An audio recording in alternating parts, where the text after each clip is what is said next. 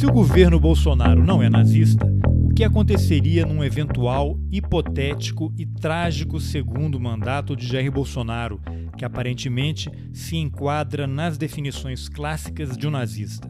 Nessa segunda e última parte da entrevista com o historiador Michel German, a gente conversa sobre a responsabilidade de ministros, assessores e servidores que apoiam o projeto bolsonarista. Também falamos de fake news, da responsabilidade da mídia, negacionismos e alguns paralelos entre a ditadura brasileira e o nazismo. Se você não ouviu a primeira parte da entrevista, eu sugiro que você pare agora e escute. Isso vai te ajudar a entender melhor o contexto da conversa. O link está nas informações do episódio. Eu sou Carlos Alberto Júnior e esse é o Roteirices. Aí eu fiquei pensando e várias das coisas que você falou me deixaram atormentado, assim, né? Eu queria voltar em alguns pontos, assim, para poder. Eu acho que é bom, né? Quando a gente conversa e, e fica incomodado com o que o interlocutor fala, que força a pensar e, uhum. e, e, avançar. Você ontem disse, logo na minha primeira pergunta, né?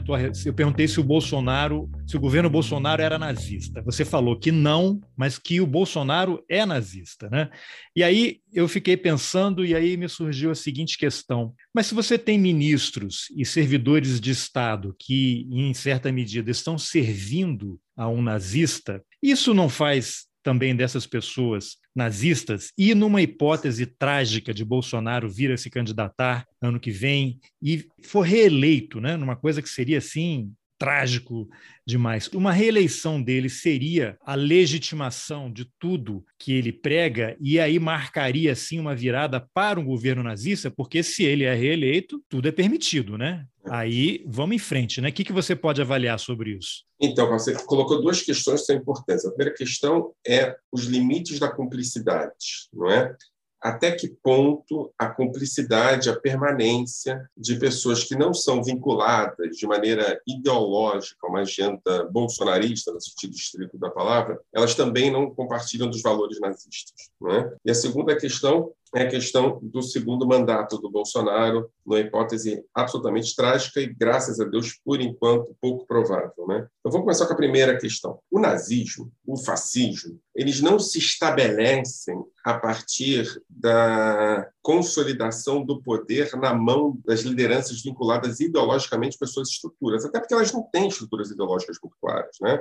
Elas funcionam a partir de espasmos, de ódios, de ressentimentos, não é? De vinganças, a ideia de vingança contra o, o, o, estabelecido, vingança contra as estruturas de poder, isso acaba fortalecendo uma massa de seguidores a um líder, e esse líder se estabelece no poder com apoio e auxílio de pessoas que não são vinculadas estritamente a essa perspectiva nazista, mas que taticamente acreditam ser possível controlar a liderança, não é, e implementar as suas agendas, que são em a tal da tutela, né? A, a tutela que no dia seguinte eles descobrem que não é possível. É, eu estou me referindo mais a, a, aos exemplos históricos do que propriamente aos exemplos contemporâneos mas a conexão é absolutamente automática. Não é? É, é, é o ministro da Economia de Hitler, os ministros liberais ou ultraliberais do Terceiro Reich, logo depois, né, inclusive o ministro da Justiça, é, tão parecido que dá até medo, o ministro da Justiça de Hitler, é, essas pessoas que achavam que podiam implementar uma tutela, mas o nazismo tem uma estrutura que é uma estrutura absolutamente incontrolável, que é a estrutura que Reich chamava de psicologia de massas, né? A ideia, a ideia de que aquela coisa surge como um vulcão e aquela vontade que é a vontade da morte, não é? Que acaba justificando a ideia da necropolítica defendida pelo, pelo Agamben, a ideia de que nada segura o ímpeto de matar, nada segura o ímpeto de destruir, etc. Então, aí quando você vê, você perde, você perde o controle completamente. Né? No caso do Bolsonaro, a gente tem coisas muito parecidas, similares demais, assustadoras até.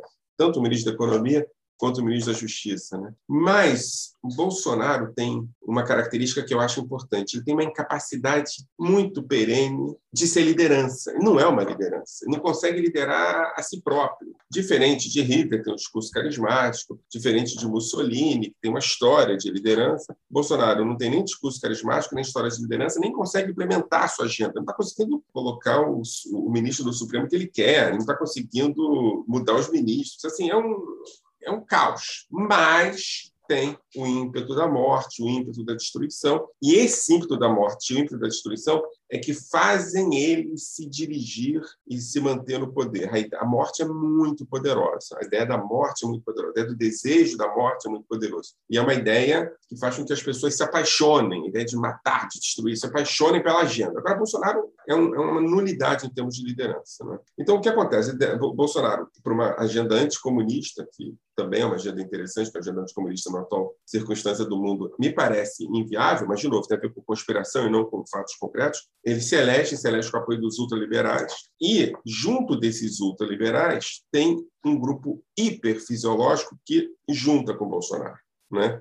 E aqui, assim, pega uma diferença entre, vamos lá, entre o Partido, o Partido Progressista, o PP, e o Partido Trabalhista Brasileiro, o PTB. O PTB se vinculou à agenda absolutamente nazista do Bolsonaro, inclusive com integralistas fazendo parte, e está querendo que Bolsonaro venha a, a, a ingressar ao partido para se construir ali um, realmente um partido de extrema-direita no sentido mais estrito da palavra. E Bolsonaro está no meio do caminho olhando para o Partido Progressista, porque é um partido fisiológico. Bolsonaro nasceu e cresceu na fisiologia. Os fisiológicos dizem que controlamos Bolsonaro.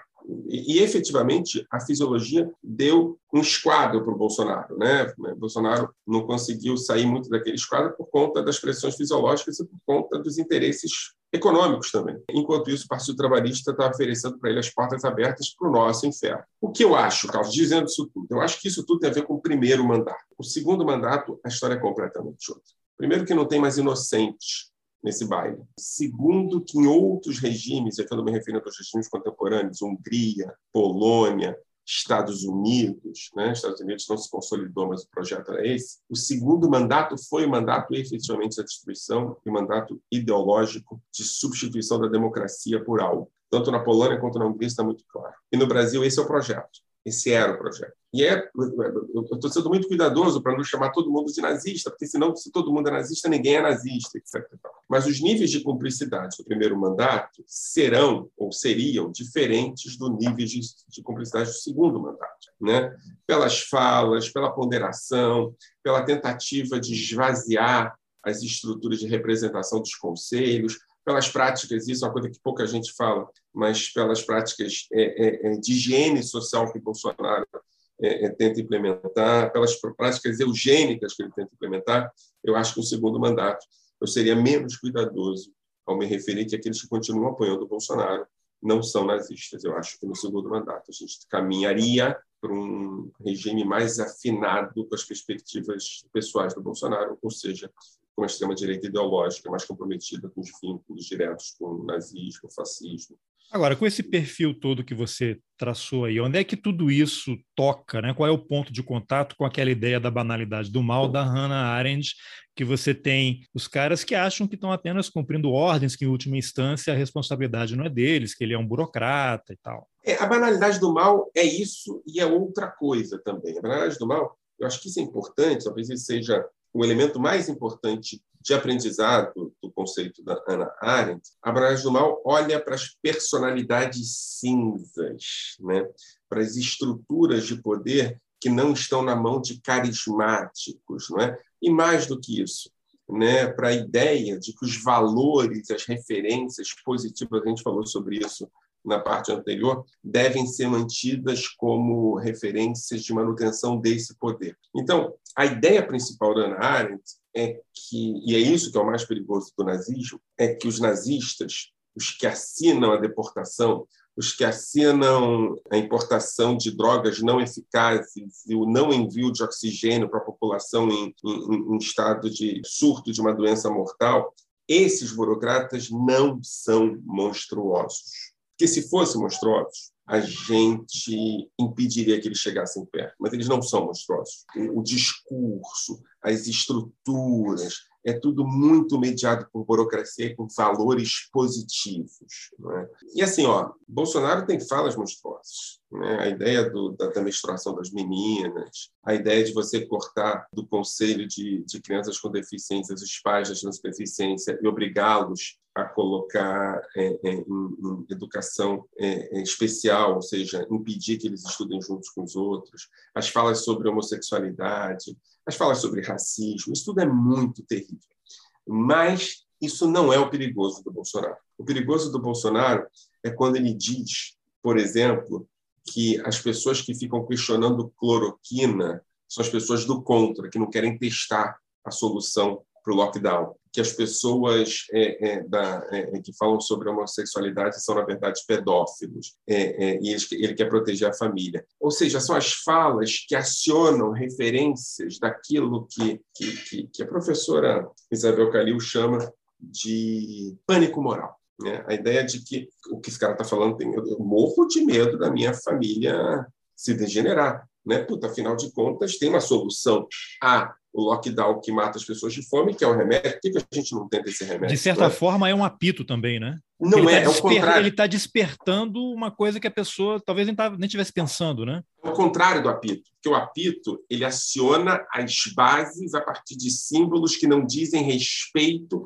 à grande parte da população. Esse anti-apito ele aciona valores morais positivos a despeito das agendas da base. Então ele mobiliza. O sinal invertido, né? É o sinal invertido. Ele, ele, ele, ele quase que diz o seguinte: olha, eu não estou falando para vocês, estou falando para eles. E esse eles é a massa. Né? A ideia de que hoje, né? a ideia de que um, um, um, uma revista em quadrinho de, de, de um, super-herói bissexual vai produzir a ideia de que as crianças vão querer virar bissexuais. Né?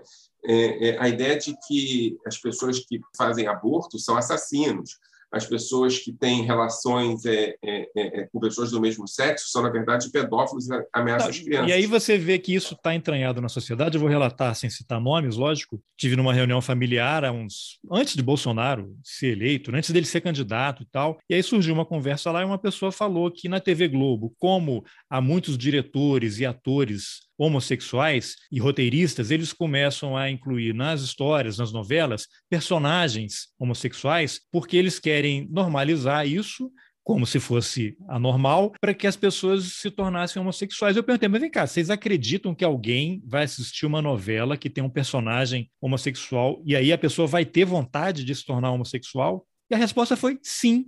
É, provavelmente essa pessoa tem um problema, como Ciro Gomes diz, um problema é, de armário. Né? Não foi uma só, não, foram várias. As pessoas têm problemas com a sua sexualidade. E a ideia de que se a homossexualidade for uma coisa aberta, todos virarão homossexuais, tem a ver com a sexualidade dessas pessoas, e não com a minha sexualidade. Né? Mas, além dessas questões, isso tem a ver com pânico moral. Isso tem a ver com a ideia de que a degeneração é alternativa. É, e mais do que isso, tem a ver com a ideia de que eu não quero incluir e integrar pessoas que estão excluídas. Eu quero, na verdade, excluí-las mais. Tá? Se possível, eliminá-las. Então, aí você realmente tem que fazer um esforço e substituir homossexual por negro, por judeu, por comunista, e entender o que, que essas pessoas querem, que é o desejo delas. O desejo delas hoje é que os homossexuais desapareçam os que os transgêneros desapareçam, que eles não vejam, né? que os negros desapareçam era um e que os judeus desapareçam era anteontem. A ideia de uma estrutura conspirativa que justifica o extermínio é uma ideia base das perspectivas nazistas. E é disso que a gente está falando. É, e aí você tem aqueles casos que o próprio Bolsonaro, né? Ele tem lá um, uma pessoa muito próxima, que é um negro, né, que é o deputado Hélio, Hélio Negão, né, acho que se era o nome que ele foi eleito, né, o nome político dele, digamos assim. E você tem vários casos de pessoas que fazem manifestações racistas, homofóbicas, até na CPI, semana passada, aquele empresário, é, esqueci o, o sobrenome dele, que até o, o, senador Contarato fez aquele discurso, né, porque houve uma postagem homofóbica do depoente, e aí ele falou, e aí todo mundo fala, não, mas eu tenho um amigo gay, eu não sou preconceituoso, eu não sou racista, eu não sou homofóbico, eu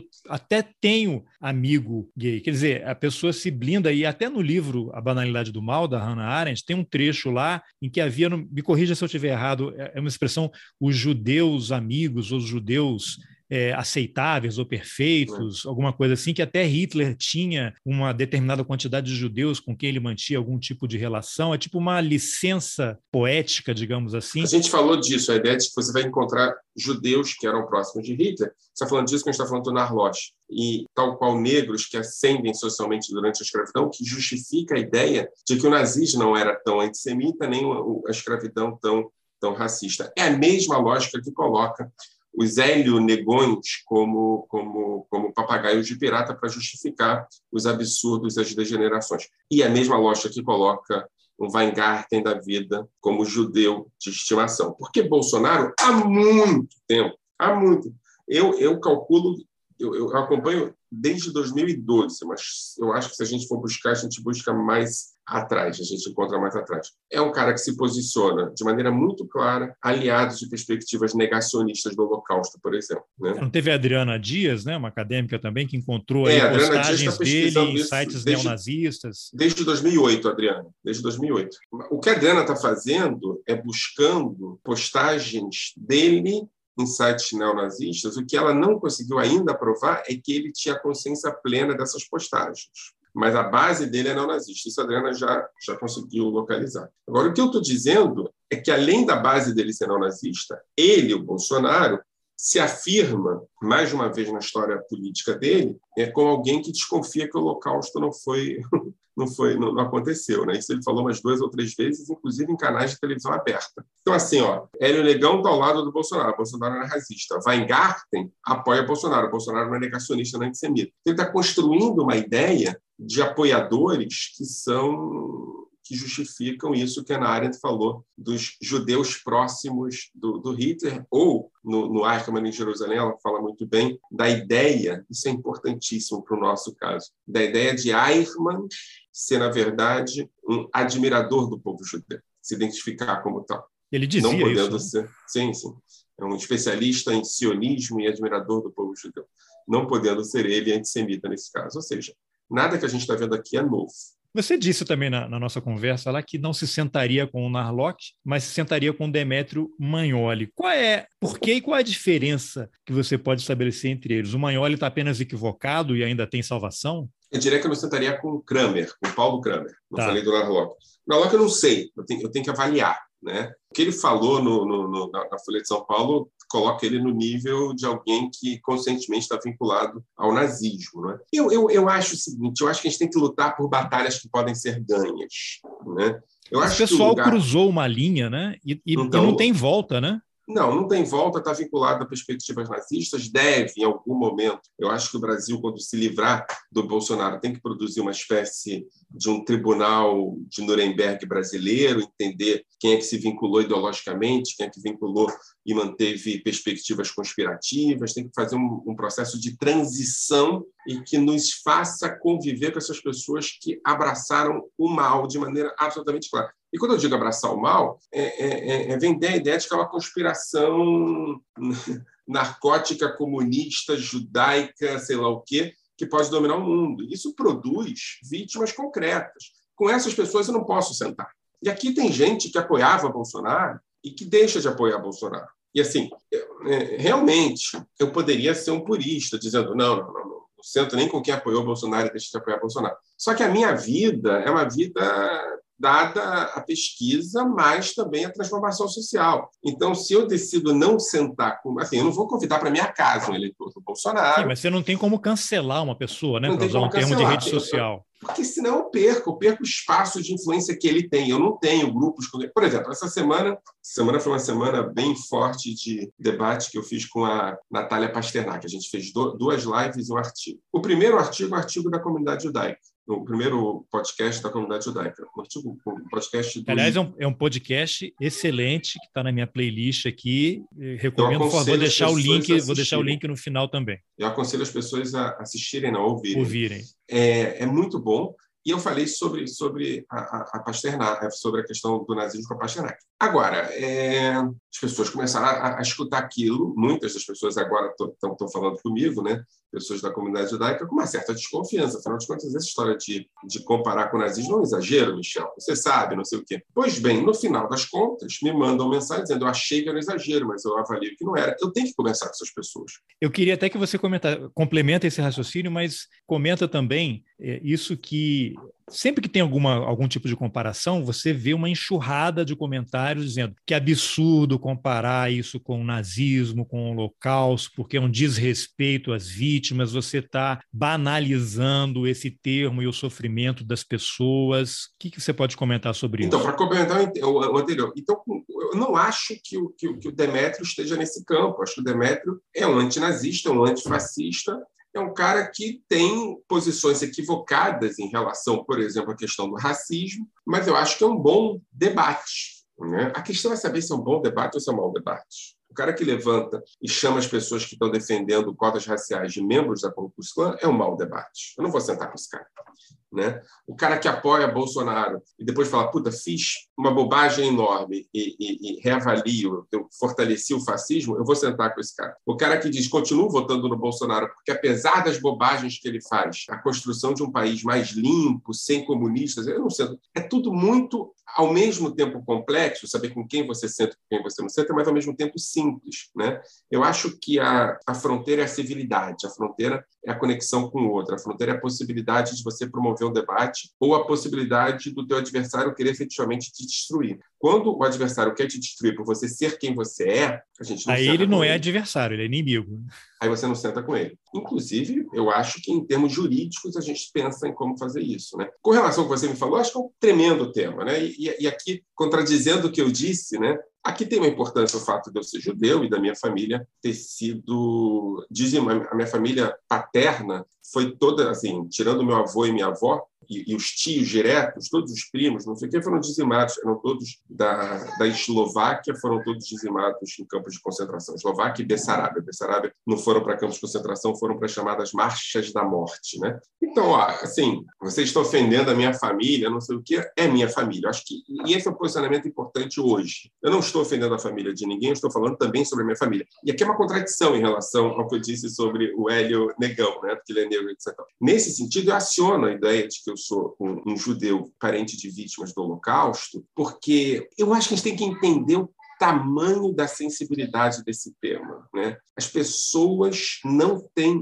a possibilidade de saber aonde os seus descendentes absolutamente diretos, na sua família direta, ascendente direto, foram enterrados, porque não foram enterrados. É, então, eu entendo a ideia de que quando eu falo sobre o Holocausto, algumas pessoas acordam, puta, peraí, está comparando, etc. Eu, eu, entendo. E é por isso que eu digo, mas peraí, você está falando com alguém que também teve vítimas. Então, take it easy. E eu acho justamente o inverso. Eu acho que é um desrespeito com as vítimas do Holocausto não comparar práticas e discursos de ódio que levam à morte de pessoas hoje com o que aconteceu ontem. Sim, porque, na verdade, as pessoas tendem a querer comparar o Holocausto com o que está acontecendo agora, quando, na verdade, o que está acontecendo agora tem que ser comparado com 1932, 33, 34, talvez, não? É o processo é isso, em marcha. Claro, e é por isso que é respeitar as vítimas, é dar sentido ao seu vitimário, é possibilitar um aprendizado e um legado. Eu diria o seguinte: comparar, conectar,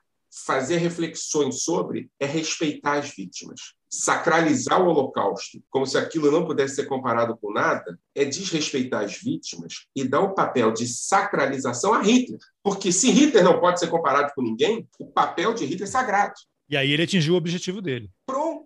A, a pergunta que eu faço para as pessoas é a seguinte: para que se estuda o Holocausto? Porque se estuda o Holocausto para homenagear, homenagear as vítimas que foram, eu não preciso estudar o Holocausto como, como tema acadêmico, eu posso estudar o Holocausto como tema comunitário, inclusive religioso. Cara, eu acho isso espetacular, porque isso remete também à questão da ditadura no Brasil. Por que, que esse claro. pessoal da extrema-direita vamos virar a página, vamos adiante? Mas como vai adiante? Se não foi feito né? justiça, né? É. Tem os dois lados. Se você tem pessoal que fala para que vai virar a página, né? E tem pessoal que tenta trabalhar a ideia de que as vítimas do Holocausto somente elas podem falar sobre aquilo, né? Tal Como se qual, não fosse um problema da humanidade. Tal qual a ditadura, somente da ditadura podem falar sobre aquilo. E olha, o tema Holocausto, o tema ditadura, é um tema histórico, produzido por elementos que estão aqui e que podem se repetir. Então, um tema que tem a ver com a humanidade, com pesquisadores do campo da história, da sociologia, da antropologia. A ideia de que só o testemunho pode falar sobre aquilo dá também ao testemunho um lugar de sagrado e um lugar de verdade que ele não tem, porque a verdade é uma construção. E a memória é complexa. Então, assim, ó, eu acho que o Holocausto, eu já digo assim, de antemão, tá? Fui a Auschwitz mais de dez vezes, pesquisei, agora estou escrevendo um livro sobre, sobre é, educação do Holocausto a partir da minha experiência em Auschwitz. E eu acho que tem um espaço enorme para homenagem às vítimas do Holocausto, judeus, comunistas, ciganos. Eu acho importante, eu acho fundamental. Ponto. Eu não acho que essa seja a minha. Eu posso até estar lá como consumidor disso mas não como produtor disso. Eu acho que a minha seja entender como aquelas estruturas políticas e sociais do centro da Europa produziram extermínio de pessoas. Esse é o segundo ponto que eu queria dizer. E aqui eu acho que o Holocausto ele não só não é incomparável, como ele necessariamente é comparável, porque se ele não é comparável, ele não é nada. E se ele não é nada, ele se repete. E se ele se repete, isso é um desserviço às vítimas. Isso é um desrespeito às vítimas. Isso é transformar as vítimas em vítimas por nada. Esse é o segundo ponto. E o terceiro ponto, eu acho fundamental entender que, ao lado dos judeus no Holocausto, havia homossexuais, comunistas, ciganos. E do outro lado, do lado oposto, havia nazistas. Uma equação fácil, para quem gosta de equação, para quem acha que gente de humana só entende coisas subjetivas, uma coisa bem objetiva. Eu prefiro estar ao lado de gays, comunistas e ciganos do que ao lado de nazistas. O que a Adriana Dias provou no trabalho dela é que ao lado do Bolsonaro estão os nazistas e do lado oposto deles, deles estão os comunistas, os judeus, os gays. Então, facilmente, o que o Holocausto nos ensina ao lado de nazista no centro. E Bolsonaro senta ao lado de nazista, ou seja, o lugar histórico do judeu deve ser do lado oposto. Isso o Holocausto me ensinou. E eu só consigo aprender com o Holocausto se eu comparo o Holocausto. Ontem você também. Eu preciso dar umas pausas para absorver. Você comentou também, a gente, o Felipe Martins é uma figura que continua me intrigando. E você tinha comentado que ele era uma dessas pessoas que tentavam transformar o Bolsonaro num expoente, né, na grande liderança da ultradireita internacional, neonazista, neofascista, whatever, o que seja, né? Mas ao mesmo tempo, você comentou que o Bolsonaro ele não tem liderança, ele não consegue sequer aprovar a indicação do ministro para o Supremo Tribunal Federal. Não existe uma contradição nisso? Como é que ele pode ser tão fraco em tese aqui e, ao mesmo tempo, haver pessoas que estão tentando colocá-lo como um líder internacional, quando você tem pessoas muito mais é, interessantes, talvez, né? entre, entre muitas aspas, com mais poderio, que estão em regiões, geopoliticamente falando, mais importantes ou mais interessantes, eventualmente pessoas, líderes que têm bombas nucleares, por exemplo, né? porque isso faz toda a diferença em qualquer equação. Né? Queria que você analisasse um pouquinho isso.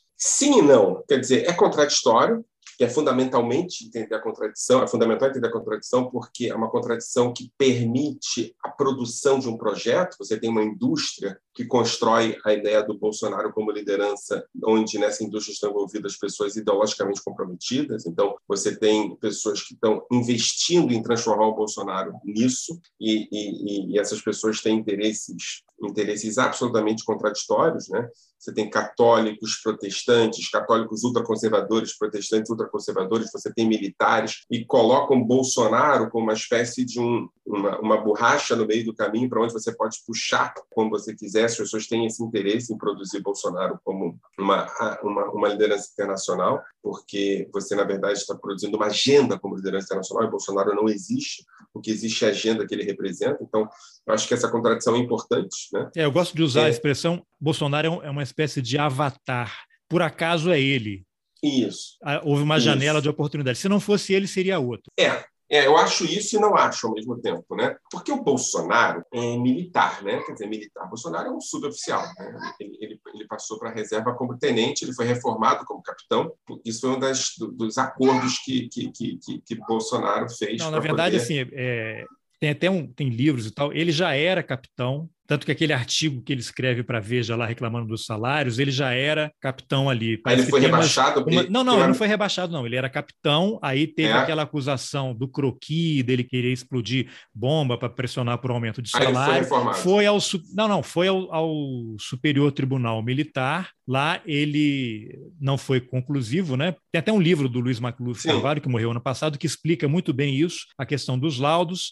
Eles desconsideraram uma reavaliação do laudo da Polícia Federal que o incriminaria. E aí sim ele poderia ter sido expulso. Na verdade, ele foi inocentado da acusação, ele já era capitão e ele pediu baixa porque ele foi candidato a vereador, foi eleito, entrou na carreira política. Então, de vez em quando surge isso, assim, ele não okay. era tenente, ele, ele já era capitão. Já era capitão. Ele, ele é que pediu baixa porque ele foi eleito, se licenciou para concorrer, venceu e não voltou Mas, mais. Mas, na melhor das hipóteses, é um, é um militar como diria o Geisel, é um mau militar. É um, o Geisel diz isso. Problemas, e ele jamais, é. ele chegaria a coronel e iria para a reserva, a carreira dele já estava terminada. Virou vereador no Rio de Janeiro ao lado do Wilson Leite Passo, que não é casual. É, é, o professor lá da Universidade de Juiz de Fora, Odilon Caldeira, escreve sobre isso. O, o integralista o transforma em sucessor do integralismo. É um militar da reserva, um militar pouco importante, um militar que desafia hierarquias, mas mas, mas é um dos últimos herdeiros de Silvio Frota na política brasileira.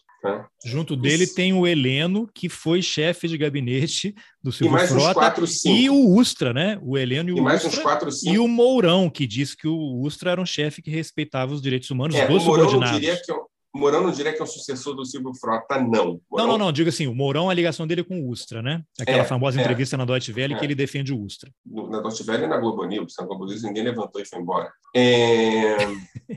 É, não. Inclusive, entrevistados eram Fernando Gabeira e Miriam Leitão, entre eles. Gabeira, é... que é o mesmo que estava naquela apresentação do Manholi. Isso, isso. É, mas o Mourão não é, não, é, não, não é próximo do Silvio Frota. O, o, o, o Heleno é, e tem uns quatro, cinco vivos ainda, próximos do Silvio Frota, que estão no governo. Então, assim, ó, pensando em termos militares, Bolsonaro não é casual não é um avatar. Bolsonaro... Ele foi construído, porque naquele momento ele já havia sido abraçado por quem? Por aquele, esqueci o nome dele, o Newton Cruz, General Newton, Newton Cruz, que foi do SNI e que fazia, promovia jantares para o Bolsonaro assim que ele começou a responder aquele processo do tal plano de explodir bombas em instalações militares. Já falecido, se não me engano, há três, quatro sim, anos. Sim. Mas faleceu há pouco tempo era próximo do Silvio, do Silvio Frota. Né? Então, assim, na verdade, Silvio Frota é o, o, o resumo da perspectiva anti-hierárquica, extremamente anticomunista, e se você tem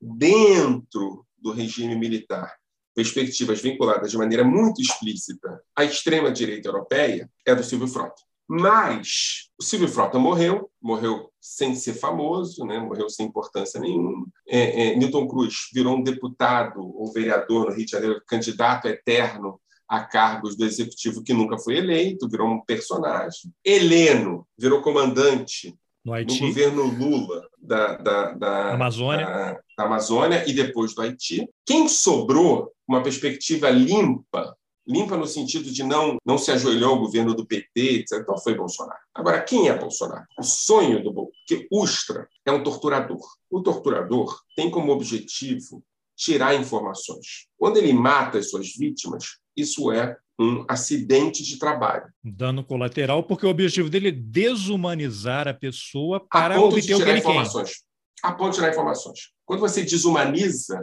tira a dignidade e faz com que as pessoas delatem, você é um bom torturador. Quando você mata sem tirar informações, você é um mau torturador.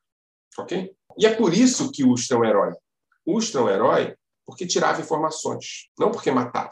Agora, Bolsonaro não tem como herói o Silvio Frota ou outros generais. O herói do Bolsonaro é só Ustra. E o Bolsonaro não tem Ustra como herói porque Ustra tirava informações. Porque o Bolsonaro é pornográfico. O tesão do Bolsonaro é a morte. A referência do Bolsonaro é Dilma, quando ele fala de Ustra. Em relação a Dilma, Ustra não conseguiu tirar informações. Bolsonaro sonha em ser Ustra, não sonha em ser Frota. Mas Bolsonaro é um body counter, é um contador de corpos. É isso que Bolsonaro é.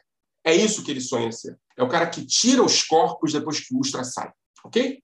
É uma função muito importante na ditadura, que é a função é que limpa. O scavenger. O, é o scavenger. É, é a função que limpa o porão. Por que, que eu estou falando sobre isso? Bolsonaro foi escolhido por ser uma figura do porão. O exército brasileiro escolheu uma figura do porão. E aí, isso, é isso, é importantíssimo porque tem um ponto que é o quê? Bolsonaro que passou anos proibido de entrar em instalações militares e qual é o momento em que eles vão se reaproximar e Bolsonaro será abraçado pelas Forças Armadas, quando vem a Comissão Nacional da Verdade. A verdade. E aí o Bolsonaro, por ser uma figura do porão, começa a ser aceito. Então, o que eu quero dizer aqui, a primeira parte, né, eu falei sobre a ideia de usar Bolsonaro como uma referência pouco importante para poder depois ser puxado. A segunda parte é o Exército. O Exército brasileiro virou o porão, é isso que eu estou dizendo. E quando o Exército vira o porão, ele deixa de ser Exército. Quando o Exército vira o porão, ele deixa de ser quartel, ele deixa de ser general, ele deixa de ser sala de comando e ele passa a ser o porão. Então, o Exército do Bolsonaro é milícia. O Exército do Bolsonaro funciona como milícia que pega os inimigos, pressiona os inimigos, mata os inimigos e desaparece os inimigos. É isso que é o risco do exército brasileiro virar. E eu não consigo entender, Carlos, que o exército brasileiro tenha virado isso por acaso. Investiu nisso. Era a resposta dada a Paulo Abrão, a resposta dada à Comissão da Verdade. A resposta dada à Comissão da Verdade é escolher alguém do porão. É, agora, essa questão de assim, por que, que o exército se tornou isso, a minha dúvida é quando ele nunca foi isso. Porque se você pega assim, que os generais quatro estrelas que formam o alto comando do exército, são eles que decidem quem será promovido a general de duas estrelas, de três e de quatro. Ora, se acabou a ditadura, houve a redemocratização, esses generais foram os que aceitaram entregar o poder para os civis, mas eles continuam definindo, determinando, escolhendo quem chegará ao ápice da carreira, não é natural, você imagina, em 85, né, quando o Sarney assume né, a presidência da República, aqueles generais todos eram generais da ditadura. Eles eram tenentes, capitães, coronéis, majores. Não houve limpeza. Não Exatamente. Houve limpeza. Então, eles é que vão dizer, você que é coronel, começa a falar gracinha aí que tem que redemocratizar, você vai para casa quando terminar o teu período de coronel. Agora você Isso vai virar acontece. general, mas são os mesmos que você pega. O Heleno, que é esse pessoal que chegou ao alto comando, o Braga Neto, que ninguém nunca tinha ouvido falar, vira interventor no Rio de Janeiro, Rio de vai para a Casa Civil, ministro da Defesa e vai à Câmara. E quando perguntado se houve ditadura, ele disse que não houve ditadura, que houve Veja um regime bem. forte. Veja bem, eu não estou dizendo que o exército brasileiro foi democrático. Ele nunca foi democrático. Se você quiser parar para discutir o exército brasileiro da Guerra do Paraguai, é um exército que fez o primeiro genocídio da América. Se você não comparar genocídio moderno. Não, né? Você vai mais longe, existe democracia numa instituição militar, que o cara, hierarquia e disciplina, vai lá e mata não, o cara e o cara tem que ir, né? Não, não, tem como existir, mas existe valorização da democracia no exército brasileiro? Se você pega a Guerra do Paraguai, se você pega, sei lá, Canudos, se você pega a função na República Velha, se você pega. É, é, se você é, pega é, GLO aí no Rio de Janeiro. GLO, não teve, tá? Eu, sou a última pessoa a dizer que a gente está falando de, um, de, uma instituição comprometida com a democracia, porque eu não, eu não, acho que o Exército vai ser democrático nunca, nenhum Exército do mundo, comprometido com a democracia. Não é. Eu estou falando de coisa pior do que isso. Não estou falando disso. Isso eu não tenho dúvida que seja. O Exército nunca se comprometeu com a democracia e a abertura democrática foi um acidente de percurso. Tá? Eu estou dizendo outra coisa. Estou dizendo que o Exército brasileiro, com Bolsonaro, se submeteu aos seus próprios porões. Poucos generais de quatro estrelas são seguidores de frota, diretos seguidores de frota, descendentes de frota, desapareceram da, da vida política brasileira. Os que, os que permaneceram na vida política brasileira é, é, não conseguiram chegar longe. O que eu estou dizendo é que o exército de Bolsonaro ele corrompeu a si próprio. Não corrompeu a si próprio no sentido de deixou de ser uma instituição democrática passou a ser. Ele virou o seu próprio porão. Para usar termos diretos, é como se a SS nazista tivesse tomado o comando da Wehrmacht. E tomou. Em algum Mas você momento. pensa Casa da Morte de Petrópolis, centro de tortura clandestino do Exército, onde é que os oficiais lotados, onde é que os oficiais que operavam lá, capitães, coronéis, os torturadores, aquele que é o do Camarão, Paulo Malhães, onde é que eles estavam lotados? No gabinete do ministro. Eles, é o porão. O porão, mas o ministro, presta atenção, é, é, tudo sensível. O ministro escondeu a Casa da Morte? Ninguém sabia, até que a Inês então, Etienne Romeu então, saiu porque achavam que ela ia ser delatora e ela entregou. Essa tudo. é a nova dinâmica. O Bolsonaro não só não esconde a Casa da Morte, como se orgulha da Casa da Morte. É isso que eu estou dizendo. Não, e aí vem morte, aquela frase: acredite numa pessoa quando ela diz o que ela é, né? Isso. A Casa da Morte é vitrine do porão. Bolsonaro transforma a Casa da Morte, transforma é, é, é, Ustra, transforma o assassinato dos guerrilheiros do Araguaia, o pai do presidente a, da OAB. OAB, fala, eu sei como ele morreu, transforma é, a, coisa de perus em, em lugar de cachorros dos Ele transforma o porão em vitrine. Isso é novo. E eu acho que a gente tem que entender que isso é novo, porque a gente tem que entender que agora a gente não tem mais um exército, a gente tem uma milícia, que milícia funciona com porão. Você entende? Essa é a segunda questão. E a terceira questão sobre Bolsonaro é a dimensão religiosa, que não dá para esquecer. Né? A primeira questão é a questão do Bolsonaro como avatar, a segunda questão é o exército se transformando como milícia, transformando um contador de corpos, ou um catador de corpos como liderança. Isso é genial. Isso nunca aconteceu na história. Na verdade, aconteceu. Teve um cabo na Alemanha que virou líder do exército, tá? tal qual um capitão no Brasil que virou líder comandante em chefe das Forças Armadas. mas não é no um depoimento caso... do Eichmann que ele diz que, sobre a ascensão do Hitler, né, todo mundo via como é que aquele armeiro do exército alemão chegou a liderar. Como é que eu não vou seguir essa pessoa? Porque ele rompeu é todas as barreiras. a mesma narrativa que faz a Bolsonaro. É a mesma. Você pega o discurso da. É um cara que estava fora, entrou, conseguiu. Se você pega uma entrevista do Braga Neto para a Globo News, ele fala isso. É um cara que tinha um sotaque do interior do Paraná, é, é, é, que ninguém levava ele muito a sério. Onde ele chegou, a gente tem que seguir esse cara. É o mesmo discurso, a gente está falando do mesmo discurso, da mesma pessoa. O, o, o, o, o Hitler, que era um contador de corpos, virou líder da, da, da, maior força armada do Ocidente. Bolsonaro virou líder do Exército Brasileiro. A gente está falando da mesma coisa, o mesmo fenômeno. E aí o, o, Exército se bolsonarizou, ou seja, o Exército virou uma milícia. Isso é muito importante. O Exército virou uma milícia. Terceiro elemento, religião. Eu queria, antes de entrar nessa questão da religião, que aí a gente que é, é, é interessantíssimo, você falou assim, essa questão do Bolsonaro de transformar a Casa da Morte em vitrine, que é algo novo. Aí eu queria saber, na sua opinião, quem é que opera? Lógico que só, a gente só vai saber quando ele falar, né? Quem opera o governo Bolsonaro? Quem são os ideólogos, esses caras que ficam ali em contato com o partido neonazista da Ucrânia, dos Estados Unidos, da Polônia, grupelhos neonazistas no Brasil? Porque me parece surreal demais achar que o Bolsonaro é o idealizador desse método todo, ou aquela meia dúzia de garotos do tal gabinete do ódio lá, comandados pelo, pelo Carlos Bolsonaro. Eu sei que tem um monte de outras coisas, né? Desemprego, a crise lá no governo Dilma, inflação, Lava Jato, petrolão, mensalão, tudo isso contribuiu, né? Esse ódio ao PT.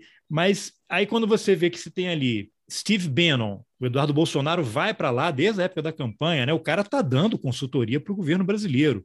Há poucas semanas veio aqui o ex-assessor do Trump que criou essa nova rede social, GTTR, eu nem sei como pronuncia isso, porque o, o Trump foi banido das outras redes, e a família Bolsonaro está toda lá. Eu tenho acompanhado, e até comentei com você ontem que as postagens todas do Bolsonaro são de um estadista é obra, é saúde, é educação, é desenvolvimento. Não há uma ofensa, não tem nada do que ele coloca naquelas lives, o que mostra também como é que essa inteligência artificial e os algoritmos, eles trabalham individualmente, porque o Bolsonaro que aparece na minha timeline é o canalha, provavelmente é o mesmo que aparece na sua, mas o que vai aparecer na timeline da minha família bolsonarista é outro, não é o homofóbico, não é o racista. Então, é isso é muito isso é, é muito perigoso, né?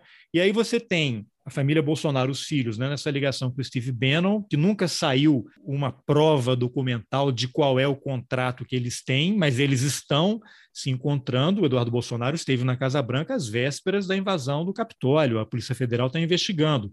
O ex-assessor do Trump teve aqui nas vésperas do 7 de setembro para o encontro de extrema-direita, que não foi marcado nessa data à toa. E o Eduardo Bolsonaro é o grande cara dessa ultradireita aqui na América do Sul. E esse sim, eu acho que um cara muito perigoso porque está sendo construído o Eduardo. o Eduardo Bolsonaro essa liderança internacional dele né? Bielorrússia Ucrânia. E você tem outras coisas. Olavo de Carvalho que todo mundo leva por esse lado é, pateta é, de, de galhofa de palhaçada mas você começa a ver ele é uma pessoa que tem influência internacional de fato. Tem até o livro recente aí do Benjamin Teitenbaum que relata isso, e tem essa conexão com Alexander Dugin, que aí esses três formam o quê? Tradicionalismo, né? É uma coisa que está em marcha também, que está operando, e eu não sei como é que você vai sair dessa então, confusão aí. São quatro grupos, são quatro grupos que estão no governo Bolsonaro. O primeiro grupo é o grupo fisiológico que transforma Bolsonaro no avatar.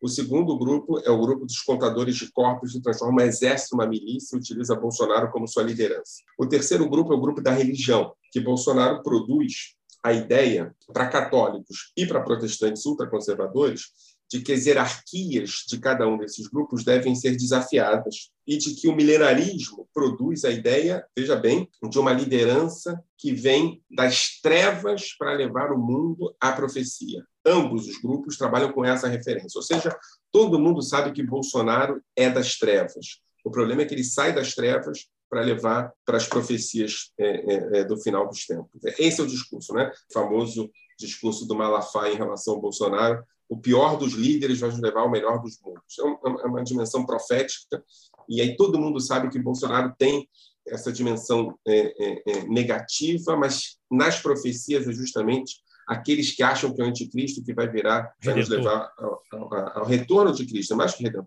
E o quarto grupo é esse grupo que você está falando, pô, mas que história é essa? Né? Que o Tenenbaum fala sobre isso no livro dele, Os Encontros, que o Jeffrey Health fala sobre regressismo, a ideia de que não só tradicionalismo, mas um, um, a, a possibilidade de você desconstruir a modernidade, produzir uma, um mundo sem, sem as estruturas democráticas da modernidade, consolidando a ideia de que a igualdade produziu a degeneração, então você tem que transformar o mundo em mundos de desiguais. Né? E nesse grupo, nesse quarto grupo, estão os ideólogos da extrema-direita. Aqui é que está o coração do bolsonarismo. E aqui a gente tem que tomar muito cuidado. Steve Bannon não é exatamente uma pessoa respeitada no mundo dos negócios. Né? É, Bom, até o, é, o, Trump teve que demitir o cara, né? Aquele cara da Rússia não é exatamente um intelectual conhecido.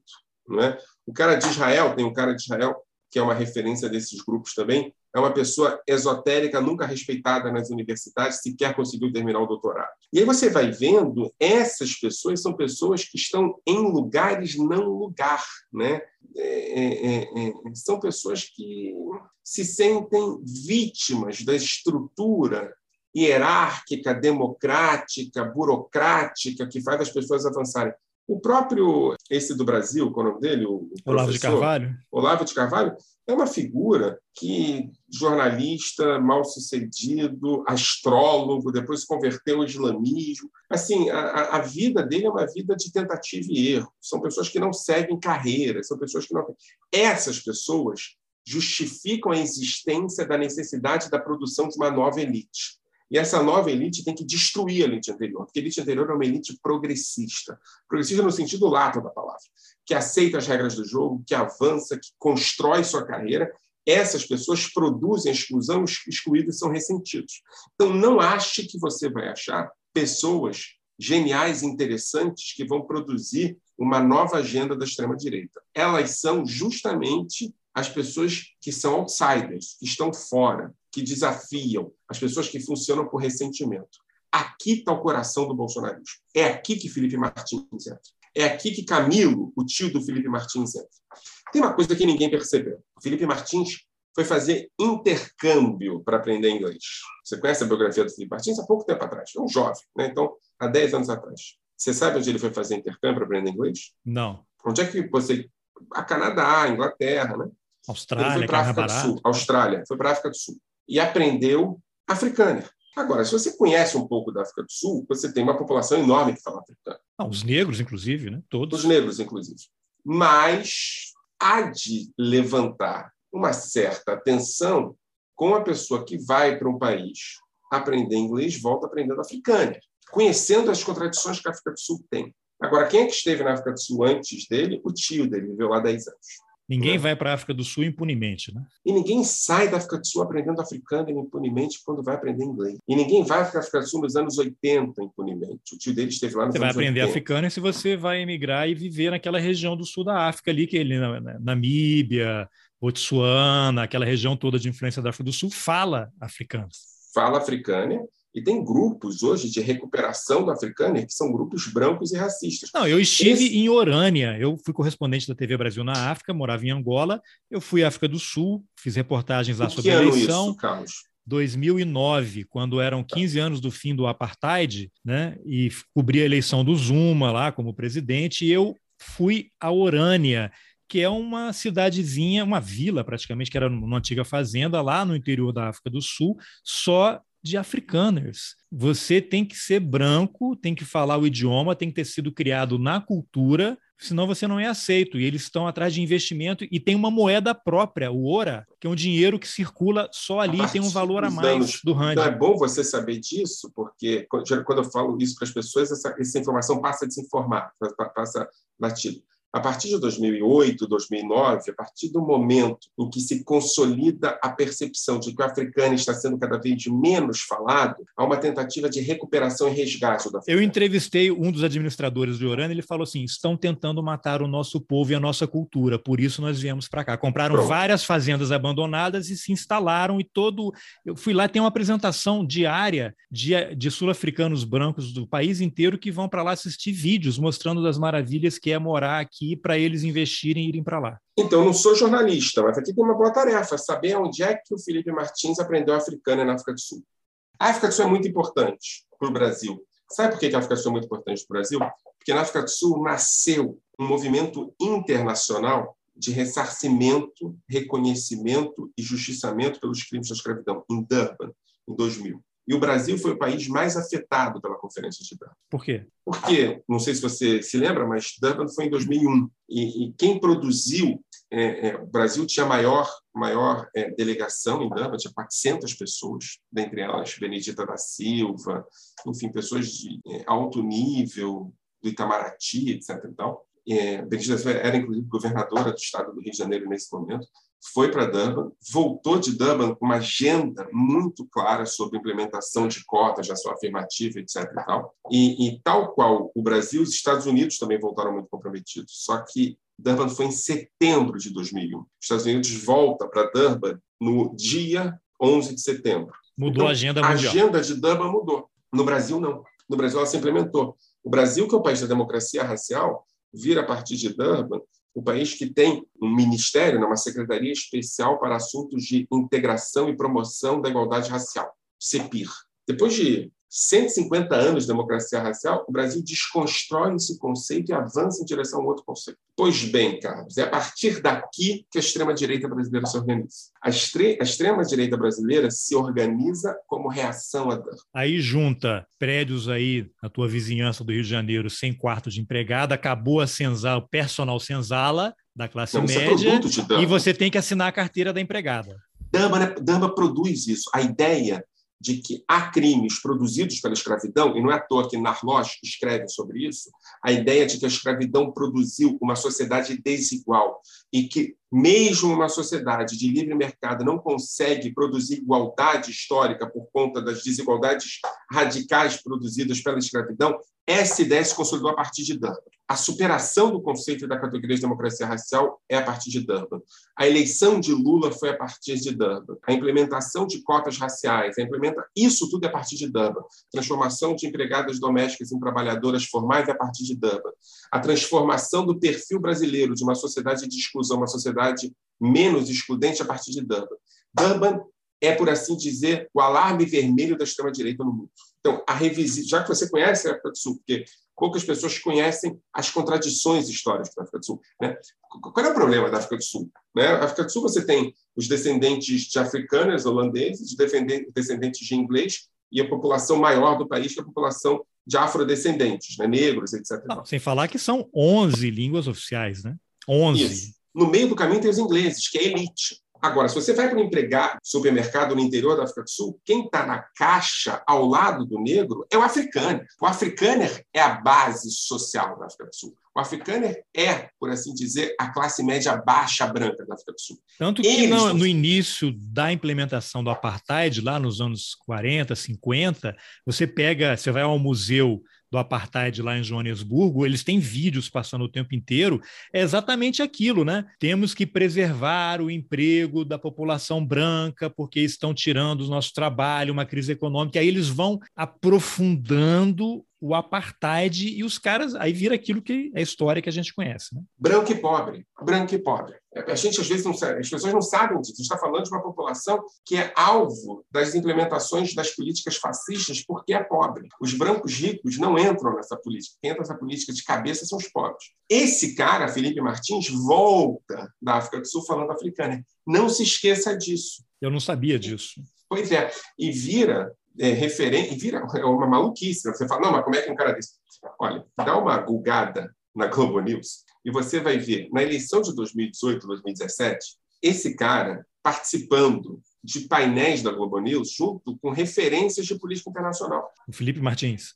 Isso, isso. Assim, ó, você tem. É, é, ele, ele só Conrado... ocupa o cargo que era do Marco Aurélio Garcia, por exemplo. Só isso, só isso. Mas eu estou falando antes da eleição vai lá é, Conrado Ubner, você tem gente da, da, Fundação Getúlio Vargas, Guilherme Casarões, não sei o quê, gente absolutamente especialista em política internacional, com doutorado fora do Brasil, e ele, que é um menino de 29 anos na época, e que entra nesse jogo como uma espécie de renovador da política internacional brasileira.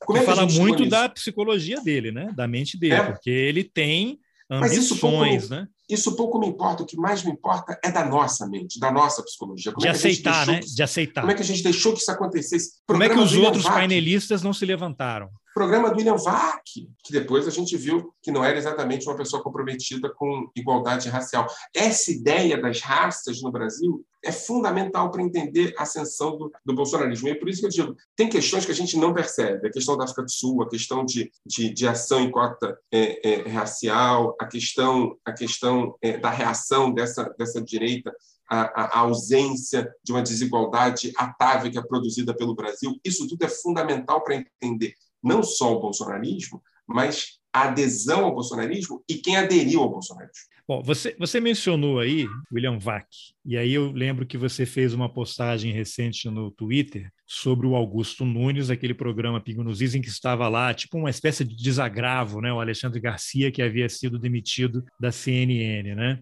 Em que ele defende o, o direito de se defender o fascismo, né?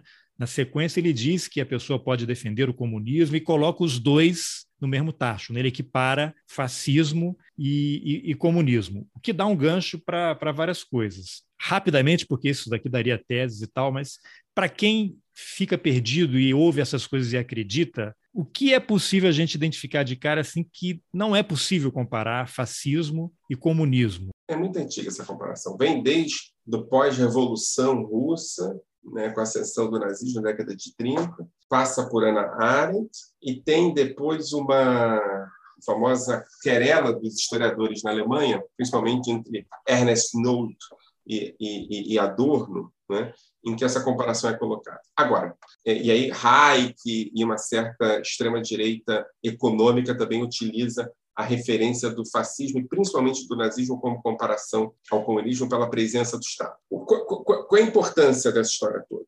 Né? A importância dessa história toda é que o objetivo, a razão de existência do fascismo é a destruição dos inimigos, a consolidação de uma ditadura de pessoas puras e vinculadas à sua dimensão, ou seja, não tem dialética. É pureza, a produção de pureza, uma pureza ideológica, no caso do fascismo italiano, e pureza racial, no caso do, do, do, nazismo.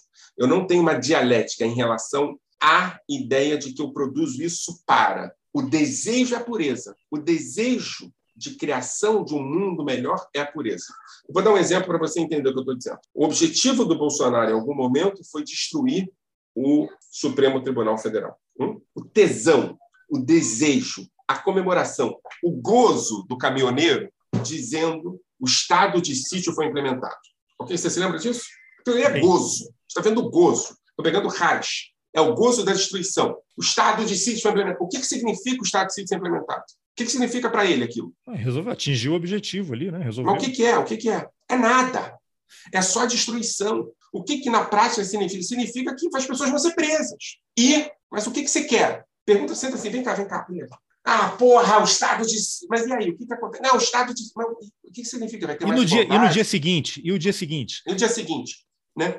é, é, e aqui eu pego sempre conversa que, que aquele revolucionário francês que foi para Cuba, ai meu Deus. Ah, sim, que foi preso na Bolívia lá com o Che. É, René alguma coisa. Ele falava assim, se você quiser saber se você está falando com um revolucionário ou com um fascista, pergunta com que ele sonha. Se você sente vontade... René Debré. Debré. René Debré.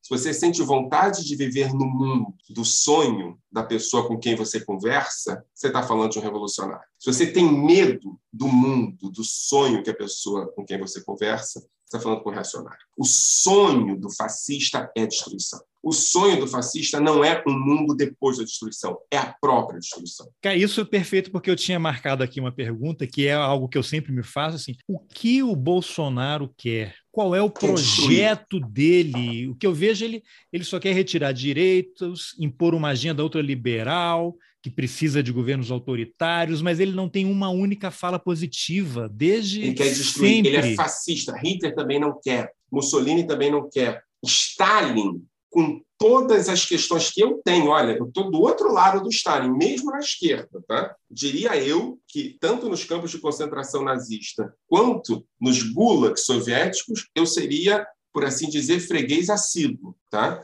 Pela minha origem ideológica na esquerda. Você ia, ia Então, sair assim, de um para o outro, né? ia sair de um para o outro. Eu não tenho nenhum problema em dizer da desgraça que foi o stalinismo, inclusive na esquerda, eu estou do outro lado. Mas Stalin produziu a ideia, subjetivamente, de que a, a, a perseguição, a morte de opositores produziria uma revolução socialista mais igual.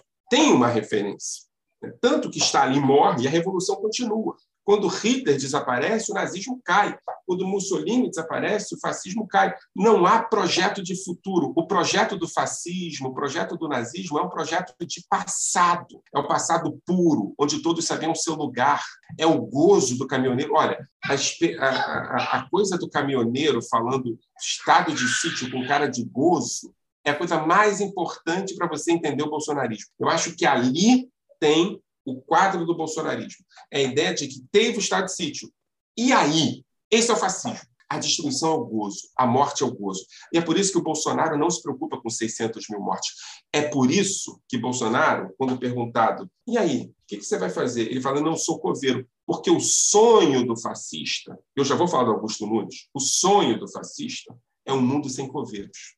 Porque o coveiro, veja bem, o coveiro é a transformação da ideia de que uma pessoa tem direito a uma morte digna. O sonho do coveiro é a possibilidade dos vivos homenagearem os mortos. É a possibilidade de eu saber aonde os meus estão. Não, tanto que se remete àquela história de guerras do passado, de Idade Média, havia uma guerra, havia um momento de pausa, uma trégua para que cada lado recolhesse seus mortos e desse um sepultamento e uma cerimônia adequada, né? Em respeito, Pois bem. todos paravam. Pois bem, no genocídio não tem mortos. Ou não tem lugar para visitar os mortos. Só tem morte. Não tem mortos, só tem morte. As pessoas.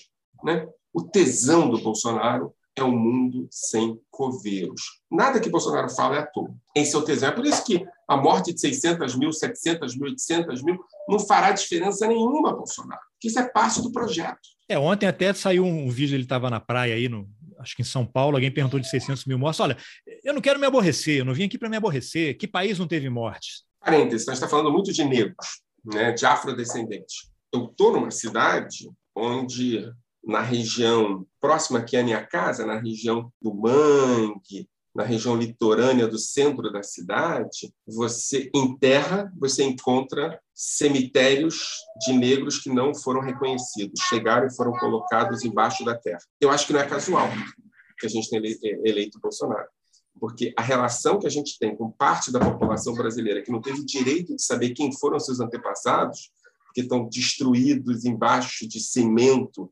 e, e asfalto, é importante para a gente entender como é que a gente chegou até aqui. Agora, eu quero que isso fique claro. Assim, o fascismo ele percebe a morte como objetivo, a destruição como objetivo. Né? Aí aquele, aquele, aquele pseudo-jornalista, Augusto Nunes, que é um pseudo-jornalista, né? eu, não sei, eu não sei como é que esse cara continua falando. Assim, isso tem a ver muito com a gente mais do que com ele. O cara dá um soco no outro cara e continua sendo convidado para falar. Né? É, Esse cara ele faz duas coisas ali. A primeira coisa, ele cria três coisas. A primeira coisa, ele está fazendo debate sobre liberdade de imprensa como se não houvesse o crime de discurso de ódio. Né? Porque se ele diz para mim que eu tenho que morrer porque eu sou judeu, aquilo não é liberdade de opinião, aquilo é discurso de ódio. Então, ele, ele, ele trabalha com. E ele ainda fala: é fato, fato é o cacete, está tá mentindo, é fake news, está produzindo negacionismo. Né? Primeira coisa, negacionismo. Não faz sentido sequer a dimensão estrita. A segunda questão, ele está relativizando o fascismo. Relativizando, está colocando o fascismo como algo que pode estar entre nós. Não pode. Não pode. Fascismo, nazismo, não pode. Uma jornalista que estava lá falou: é, mas o nazismo é diferente. Ah, ele relativizou o nazismo. Quem relativiza o nazismo é nazista. Ele deu um arroto, né? É. E o terceiro ponto, ele não tem ideia do que é comunismo. Que ele fala sobre ditadura do proletariado como se fosse uma ditadura. Então ele simplifica aquela coisa como se aquilo explicasse tudo. Ele então, transformou num meme, né? Num meme. No grupo de WhatsApp dele. É. Agora, ali tem uma coisa muito séria. Muito séria. Desses três pontos, os três pontos são seríssimos. Então, não sei como é que esse cara pode falar ainda. Tipo, né? eu, eu, eu, fico, eu fico pensando e você é jornalista, eu fico pensando, eu, eu, sou de uma classe muito corporativa, mas eu acho que a gente lida com os membros da nossa classe que falam essas bobagens de maneira melhor do que os jornalistas. Esse cara não pode ser contratado. Ah, mas é pela Jovem Pan. Gente, alguma coisa tem que ser feita, porque isso ali teve um show de negacionismo que é impressionante. Não é jornalista, é outra coisa. Agora, ele relativizou o nazismo. Isso custa caro. Alguém relativizando o nazismo numa rede nacional custa caro. Isso vai ter custo político para nós. E ele relativizou o nazismo. Pegando esse gancho de Augusto Nunes, porque ali era, como eu havia dito, um desagravo ao Alexandre Garcia que promove fake news e é o que acontece quando você tira o teleprompter dele, né? Na Globo ele lia o teleprompter, quando o cara passa a falar o que ele pensa, se revela a verdadeira personalidade, né? Lembrando que Alexandre Garcia foi porta-voz do Figueiredo. Figueiredo, né? Figueiredo foi demitido porque tirou uma foto para a revista Playboy de cueca, dizendo que ali era o abatedouro dele e não sei o quê, né? Que aí a família, a tradicional família brasileira não pode permitir uma coisa dessas, né? É, mas aí eu queria que você juntasse nesse caldo aí Augusto Nunes, Alexandre Garcia, figuras como Rodrigo Constantino, aquele outro jornalista que foi da Globo, esqueci o nome que está agora na Rede TV, que é outra emissora que está caminhando a passos largos para uma Isso é pior emissora ainda, de extrema. Lacombe. Isso, Ernesto Lacombe e Esse tal. É e aí, né? e aí você tem duas emissoras né, a Jovem Pan, que é mais tradicional, muito conhecida e tal, que estão se especializando em, em fake news, né? Estou até preocupado se você levar um, vou levar um processo deles. Fake news e pós-verdade, e aí para a gente usar um termo da moda, né, que é a expressão narrativa, né, essas construções históricas dos fatos, que é o que a gente está vivendo, né, e aí o que é verdade, né? A verdade é a mesma para mim e a mesma para você, como é que se constrói a história contada pelos vencedores, né? Isso que você como historiador conhece muito bem, né? Mas como é que essas figuras que você entra lá, os vídeos têm milhares, milhões de visualizações, né? Uma coisa terrível. Eu lembro que há alguns anos eu fui a uma festa de Natal da família e aí tinha lá um garoto de, de 15, 16 e você mencionou a África do Sul, e aí a mãe dele falou assim: não, porque ele acompanha tudo pela internet, não sei onde ele aprende essas coisas. Aí chamou ele. Sabe qual foi a coisa que ele comentou comigo? Que ele pesquisa, agora ele gosta de temas internacionais. Ele vai falar sobre Nelson Mandela. E olha o que ele manda. Não, porque o Nelson Mandela ele foi preso por terrorismo. Eu falei, caramba, esse é o incel, é o celibatário involuntário ele caiu no buraco do coelho, do down the rabbit hole, e eu estou preocupado. Tem alguns anos eu não sei o que esse cara virou. Ele fica no quarto trancado tocando guitarra e navegando na internet. É por isso que a, a, a, escola, a educação formal é o inimigo desses caras. É por isso que Paulo Freire, a reflexão crítica, são vistos como adversários a ser destruídos. Né?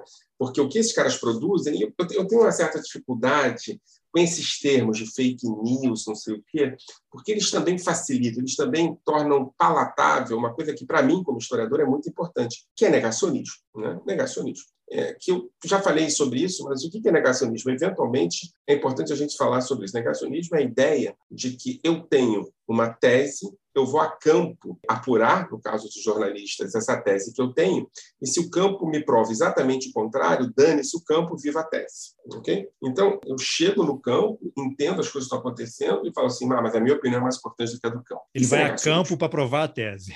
Isso é negacionismo. Tira a coisa que não importa. Isso é negacionismo. E esse negacionismo pegou o jornalismo em cheio, em cheio.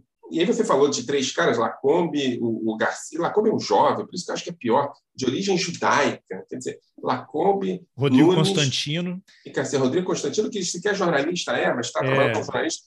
Essas pessoas produzem a ideia de que a opinião deles é mais importante. E tem uma coisa que o nazismo tem, né? Kempeler fala sobre isso muito bem, e que o bolsonarismo pega do nazismo de maneira direta, que é a linguagem bolsonarista é uma linguagem cruel, uma linguagem violenta. É isso que eu queria que você falasse, que eu já ouvi, te ouvi falando, a gramática. A gramática bolsonarista. O que, que, é isso? É, você transforma. Assim, eu demorei muito tempo para entender o que, que aqueles caras estavam falando quando eles estavam falando sobre coisas com palavras que eu conhecia, mas tinha outros significados. Eu fui ler Kemper de novo e falei, puta, entendi.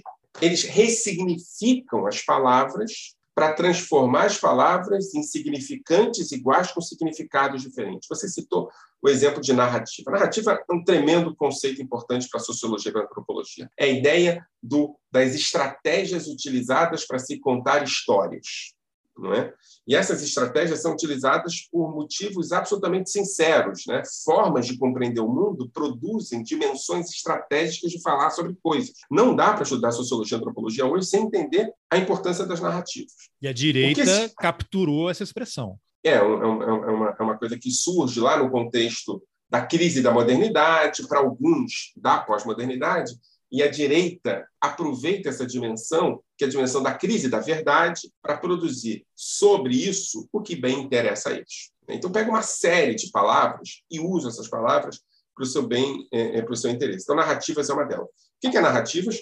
No, no, bolsonarismo, narrativas é o descolamento absoluto da verdade, o descolamento absoluto do campo, o afastamento absoluto daquilo que produz-se como um, um, reflexo daquilo que você pensa e a produção a priori deliberada de mentira. Então, no meio do campo não tem mais verdade. O que tem são mentiras sendo apresentadas. Então, o que vai acontecer na CPI? O que vai acontecer na CPI? Vai ter um relatório baseado em fatos, em provas, em indícios, e um relatório alternativo baseado em narrativa. E aí qual é o problema? O problema é que narrativa passa a ser destituído do seu significado importante, que tem outras palavras, né? Mimimi é uma palavra importante. Mimimi passa a ser tudo aquilo que o outro sente não é legítimo. O que eu sinto é ofensivo. E por assim se você entende essa gramática bolsonarista, você consegue lidar ou pelo menos entender o que, que eles estão falando. Agora, até, até essa ficha cair demorou para mim um tempo. Que loucura. Agora, e o dano disso daí vai levar décadas, né? Vai levar décadas, tá porque você tem, assim, em jornalismo tem uma, uma expressão que é o seguinte: se você lê uma, uma matéria com 10 informações, a única que você conhece está errada, você vai desconfiar das outras nove. O que eles estão fazendo é, é isso assim, que você pega e coloca um, um, desses sites aí, o Terça Livre, né, do Alan dos Santos, que agora está banido em várias redes, entrou nessa nova rede aí, essa produtora Brasil Paralelo e tal. Você pega dez informações, você coloca três, quatro verdades aquela que todo mundo conhece. Então, quando você assiste ou quando você lê aquilo ali que você conhece, tá certo. E o que você não conhece, ele joga uma mentira, um fato falso, algo distorcido. E como é que você desfaz isso? Você fez um é, bolo, você jogou a farinha, não sei o quê, como é que você diz, separa os ingredientes? Esse é o nosso próximo grande problema. A gente fez.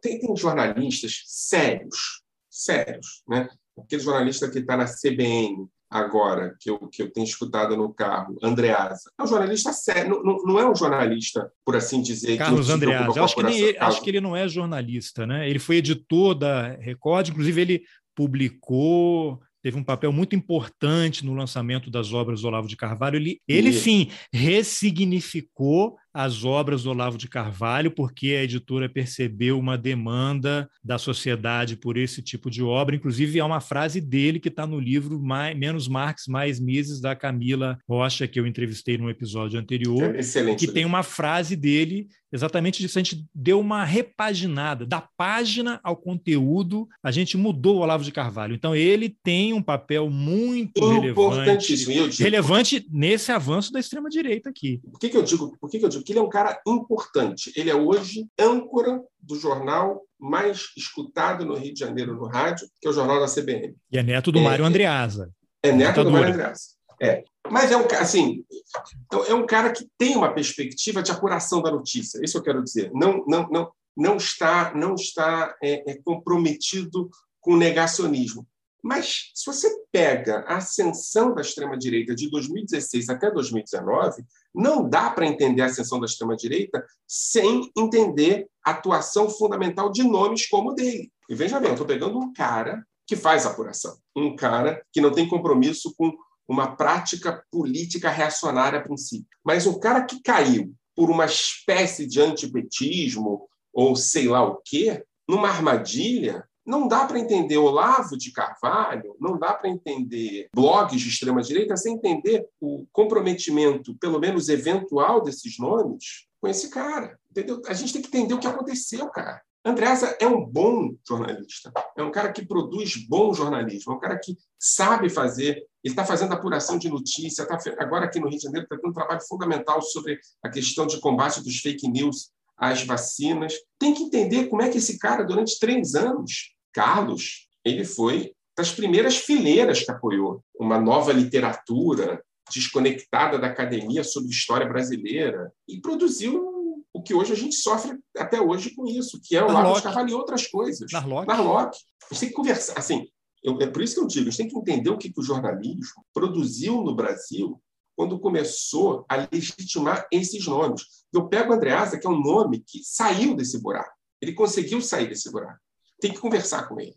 Eu acho que você poderia fazer uma entrevista com ele, longa.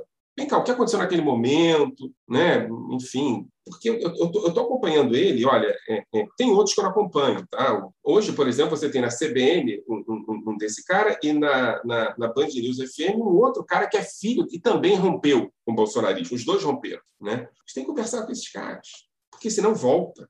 A gente tem que ter tem que ter estruturas de defesa. A gente não tem no Brasil estruturas de defesa ao negacionismo. Isso ficou claro na ascensão do bolsonarismo. E olha, o Brasil está virando uma das mecas do negacionismo do Holocausto. Bolsonaristão. A gente tem um problema que não vai ser resolvido com a derrota do Bolsonaro. Então, deixa eu puxar um tema aqui que você passou, foi, foi ampassando ali, que é a religião, mas aí eu vou fazer o seguinte: você já parou para refletir o porquê dessa fixação do Bolsonaro com Israel? Por hum. que essa aproximação e como é que esse Bolsonaro se encaixa num raciocínio, na, na figura que você mencionou algumas vezes já em texto seu, em entrevistas, do judeu imaginário quem é esse judeu imaginário, como é que ele se integra ou se contrapõe ao movimento evangélico, que de alguma forma também passou a se apropriar de símbolos judaicos. Bolsonaro, que é um cara católico, né, mas que em tese se converteu, o casamento dele foi, ele foi batizado pelo, pelo bispo que foi preso aí no Rio de Janeiro, né, esqueci o nome Everaldo. dele, foi Everaldo, o casamento dele foi pelo Malafaia, que aparentemente é um mentor, um, um interlocutor, um conselheiro, sei lá o quê. O que você pode comentar disso? Então, esse é efetivamente assim, esse segundo livro que, que, que eu estou escrevendo, que é um livro longo, que deve sair em dois anos, três anos, né, que vai se chamar alguma coisa parecida com Judeu Imaginário, fala sobre aquelas outras coisas todas. Esse livro que eu estou escrevendo agora, que vai sair em, em março, abril, que vai se chamar O Não Judeu Judeu e Outros Ensaios, né, que é um livro que é diferente do livro do Deutscher, que é o, o, o, o Judeu, Não Judeu e Outros Ensaios, esse é o Não Judeu, Judeu e Outros Ensaios, que é a construção de um judeu não judeu, né? a construção da ideia da incorporação de um judaísmo sem judeidade, né? É, pela editora Fósforo, vai sair. Esse livro eu tento desenvolver a ideia de que a aproximação do Bolsonaro com Israel é como uma Israel imaginária. E qual é essa Israel imaginária? A Israel imaginária resume os quatro grupos que apoiam o Bolsonaro, que é uma Israel branca, isso é importante, uma Israel profundamente armada e violenta, uma Israel ultracapitalista sem presença do Estado e uma Israel cristã. Tá? E é por isso que Bolsonaro se aproxima dessa Israel. As dimensões ideológicas são dimensões de uma Israel que representa muito mais o reino de Judá, o reino de Salomão, o, o, o templo de Jerusalém, do que o Estado. O Estado é visto sempre com desconfiança por ele. Então, o Estado moderno de Israel não é uma referência, é uma referência, é a referência ideológica sobre o Estado moderno de Israel, que essa referência tem a ver com a referência da extrema-direita israelense, ou seja, o reino, o templo, né? é aí que ele está. Tem a ver com o Estado europeu, que serve de barreira à expansão do Islã, e na perspectiva da gramática bolsonarista, Islã é igual à esquerda, é, é, então é, é, ele vê Israel como uma espécie de uma barreira civilizatória. Desculpa, tanto que na ONU ele falou que é dar visto humanitário para cristãos do Afeganistão. É que cabem aqui em casa. Né? O número de cristãos do Afeganistão pode ficar no meu quarto. Né? São 100, provavelmente. É isso, quer dizer, serve como barreira, né? É, é, é, europeu, serve como barreira ao Islã, é ultracapitalista, porque é, é, é, um estado de, você deve conhecer esse termo, né, é, é de high-tech, né? então é um estado que desenvolve se desenvolve a partir de interesses absolutamente individuais, é? e um Estado cristão, que, onde vai ter a volta de Cristo. São os quatro elementos fundadores do antissemitismo. A ideia de que o judeu criou o capitalismo, a ideia de que o judeu é muito violento e isso ser combatido, conspirativo, a ideia de que o judeu é branco, e nesse sentido ele é um branco de mentira, então a gente tem que é, é, é, tirar a branquitude dele, e a ideia de que o judaísmo não existe como tradição, porque ele é, na verdade, o cristianismo. Né? Então, tem a tradição judaico-cristã. Então, assim, ideologicamente, esse é o vínculo do Bolsonaro com Israel imaginário e com o judeu imaginário. Ele tira a ideia do judaísmo como cultura, coloca a ideia do judaísmo como religião, desconsidera os processos modernos e diaspóricos de Israel e recupera a referência de Israel como reino de Judá e reino de, de, de, de Salomão, que é, na verdade, o vínculo criador do mundo cristão. Tem também a dimensão, além de ideológica, prática e pragmática, que é aproximar-se de grupos de extrema direita religiosos, né? que a partir de uma agenda religiosa, com a Israel religiosa deles, que também já é imaginária, pelo menos uma delas, faz com que as pessoas votem nele. E tem a terceira dimensão, que é a pragmática específica, que Bolsonaro, um político que cita a negação do Holocausto de maneira muito contundente e com muita frequência, se aproximando do judaísmo, deixa de ser considerado antissemita e nazista. Então, acho que são esses pontos que justificam o Israel imaginário, que eu não, não, não quero falar muito mais sobre isso, porque tem um livro para sair em pouco tempo. E... Sem spoiler, né? Sem spoiler. É, não, mas aí, como é que entra essa questão do movimento evangélico aí, com essa apropriação de símbolos judaicos? Né? Você vê na Igreja Universal, o bispo Macedo ficou um tempo com uma barba enorme, né? Kipá, acho que é o nome é esse, né? Usando um, um kipá, umas vestes, né? E aí vão para é, lá. De, é, de um lado, eu acho que você tem uma tentativa de apropriação dos símbolos judaicos para é, referências religiosas. E em referências religiosas, por que, que existem várias igrejas? Né? Uma pergunta de antropologia da religião. Por que, que existem várias igrejas? Porque as pessoas realmente acreditam que a sua igreja tem um canal mais direto com Deus, com o mundo do além. Isso é absolutamente legítimo. Então, quem nasce no Rio de mais Janeiro, rápida ali, né? É, quem nasce no Rio de Janeiro nos anos 90, nos anos 80, né? eu me lembro que eu ia para a escola, ligava, né? porque não tinha televisão a cabo, eu estudava no Colégio Pedro II e ficava vendo a Bandeirante, que tinha, é, eu acordava muito cedo, que tinha que pegar o ônibus, ficava assistindo a Bandeirante para ver o que estava passando, e eu via um cara de equipar a barba, uma menor atrás, e puta, eu estou vendo uma sinagoga, e era uma igreja. Então, isso é muito comum. Né?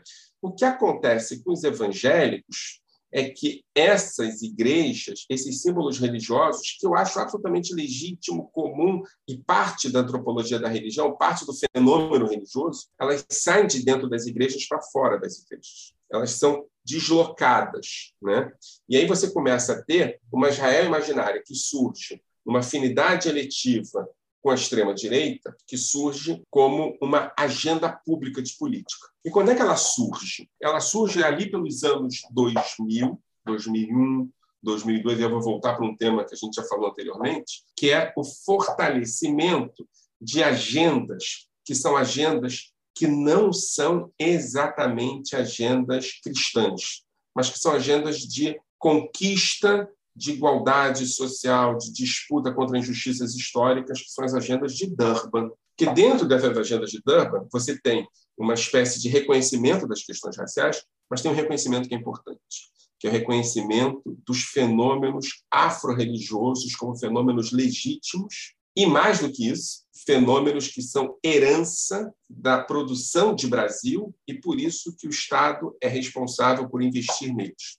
As igrejas neopentecostais percebem isso como ameaça, ameaça a seu público e ameaça de investimento, e produzem um discurso antirracialista, um discurso anti-cotas, um discurso anti-Durban, e se aproximam da ideia de que são descendentes, são partes da herança da branquitude e da branquitude europeia e da branquitude judaico-cristã. E aí você tem, a partir de 2001, 2002, esse processo, que vai se encontrar na segunda década do século, 2010, 2011, com uma extrema-direita branca, armada e ultraliberal, dizendo é chegado o momento da gente dar um basta a essas perspectivas. E aí se constrói uma, um, um terreno de extrema-direita, que é uma extrema-direita católica, branca, ultraliberal e armada, e que se vincula à perspectiva religiosa a partir da percepção de que é uma ameaça a ameaça do reconhecimento dos grupos afro-religiosos como grupos legítimos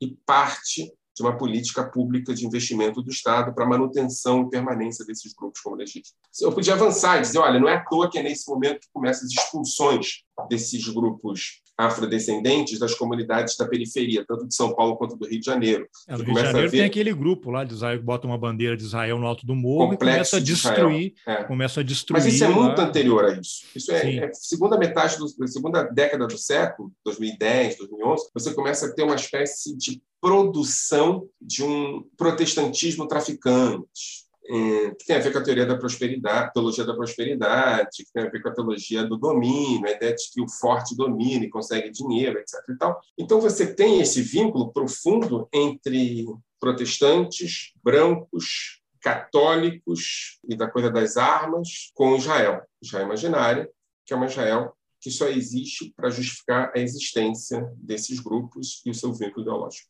Agora, isso por um lado, né? a gente fala a Israel imaginária, mas vamos ser muito pragmáticos, né? Você tem esse, esse desejo né, do Bolsonaro dessa aproximação, mas em termos pragmáticos, objetivos, o que, que o Brasil leva em termos de Estado para Estado? Porque você tem lá, houve, de certa forma, um alinhamento do governo brasileiro com o Estado de Israel, né, com o Netanyahu, o Brasil passa a votar na ONU, né, em, em fóruns internacionais junto com Israel, mas eu não, não percebo Israel como assim, um grande investidor no Brasil, vai colocar bilhões de dólares aqui, vai gerar empregos, né? O Netanyahu, tudo bem, veio para a posse do Bolsonaro, um dos poucos chefes de Estado que veio é, a Brasília na posse de 1 de janeiro, imagina. Para o lado de Israel, qual é a vantagem naquele momento de se associar também. Porque em termos pragmáticos, eu não vejo assim, para o Brasil que ganho isso tem. Né? O Brasil reverteu posições históricas em votações internacionais e, e o lado israelense. O que, que Israel ganha com esse vínculo ao, ao Brasil? O lado brasileiro está criando uma diplomacia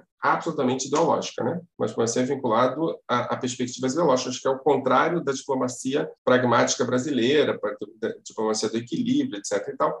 Na prática, ele ganhou o fortalecimento da perspectiva de que Israel é sim uma potência, uma potência econômica e que vai mudar a cara do Brasil, inclusive dando benefícios de cura do Covid em algum momento. Sim, Ou seja, spray nasal. É, é, tem a ver com uma dimensão absolutamente ideológica e negacionista. É, é, por exemplo, eu tive, por acaso, tá, aquelas coisas que a experiência humana explica pelo famoso acaso. Eu tive numa reunião, eu estava fazendo uma conferência em Fortaleza, e lá estava o embaixador de Israel conversando com o, o, governador do Ceará. Eu falo que, bem que é do PT, que é do PT. Que é do PT. Mas tinha acabado, era 2019, era novembro de 2018. Então a gente ainda não estava entendendo o que estava é. acontecendo. Né? Mas, enfim, o, o embaixador já estava vinculado a Bolsonaro e a coisa, né? Porque eu brinco que é o único embaixador bolsonarista do mundo, que é o embaixador de Israel no Brasil até aquele momento, chama Shelley, Yossi Shelley.